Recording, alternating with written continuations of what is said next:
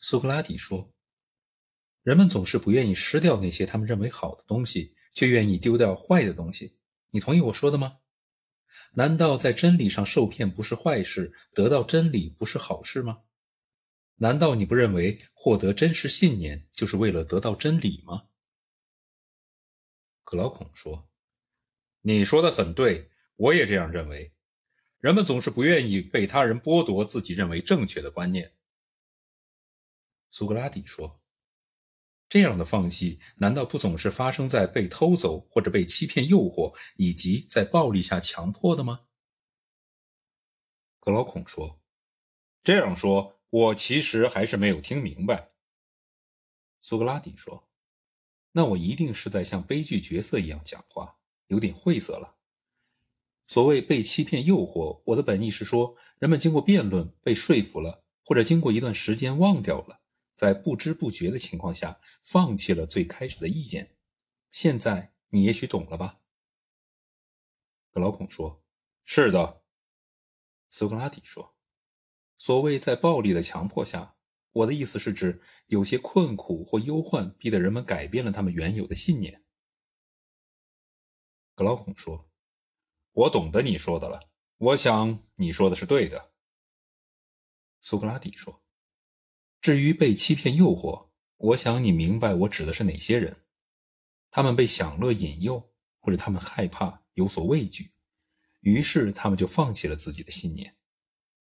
格劳孔说：“是的，凡是那些带欺骗性的东西，总是会产生魔术般的迷惑。”苏格拉底说：“言归正传。”我们必须寻找可以坚持原则、有着坚定的信念、坚信自己在任何情况下都必须为城邦利益服务的守护者。我们必须从他们幼年时期起就考察他们，给他们指定一些工作。在这样的工作中，人们最容易忘掉这一原则或者受欺骗。最后，我们还要接纳那些能牢记原则、不会轻易受骗的人，同时要把那些做不到这一点的人排除掉。你同意吗？格劳孔说：“我当然同意。”苏格拉底说：“并且我认为，劳其筋骨，苦其心志，要在有竞争的环境下考察他们。”格劳孔说：“你说的对极了。”苏格拉底说：“那么好，接下来我们还要设计第三种抵御诱惑的考验，以便观察他们的表现，就像人们把小马带到嘈杂喧哗的地方去。”目的就是看他们会不会因此受惊。同样的，我们也要把年轻人放到艰苦的环境里，放到那些容易引起恐惧的环境下，还要把他们放到奢华忧郁的环境中，由此来观察他们的表现。要比使用烈火锤炼金器时还要小心，看看他们会不会受到外界的诱惑，能不能做到保持自身的纯洁，看看他们能不能坚守自己受到的教育给予的信念。如果在这些情况下，他们都能保持自己心灵的和谐与纯洁，那么这样的人就是对城邦最有用的人。人们在童年、青年以及成年各个时期经历了各种考验，能够无懈可击，我们就可以把这种人定为城邦的统治者和守护者。当他活着的时候给予奖励，死后给予公葬和纪念的待遇。对于那些不合格的人，应该予以排除。格劳孔，我觉得这就是我们选择和任命统治者以及守护者的办法。当然，这仅仅是一个大纲，并不包括具体的细节。格劳孔说：“我同意你的看法。总体上来讲，我也觉得事情本来就应该这样做。”苏格拉底说：“我们是在守护者这个概念的最完整的意义上。”把这些人称为守护者的，对内注意朋友，对外注意敌人，使前者不会去做坏事，后者不敢做坏事。至于先前我们称为卫士的那些年轻人，则是在统治者的法令中起到辅助作用。我们这样称呼，难道不是最合适的吗？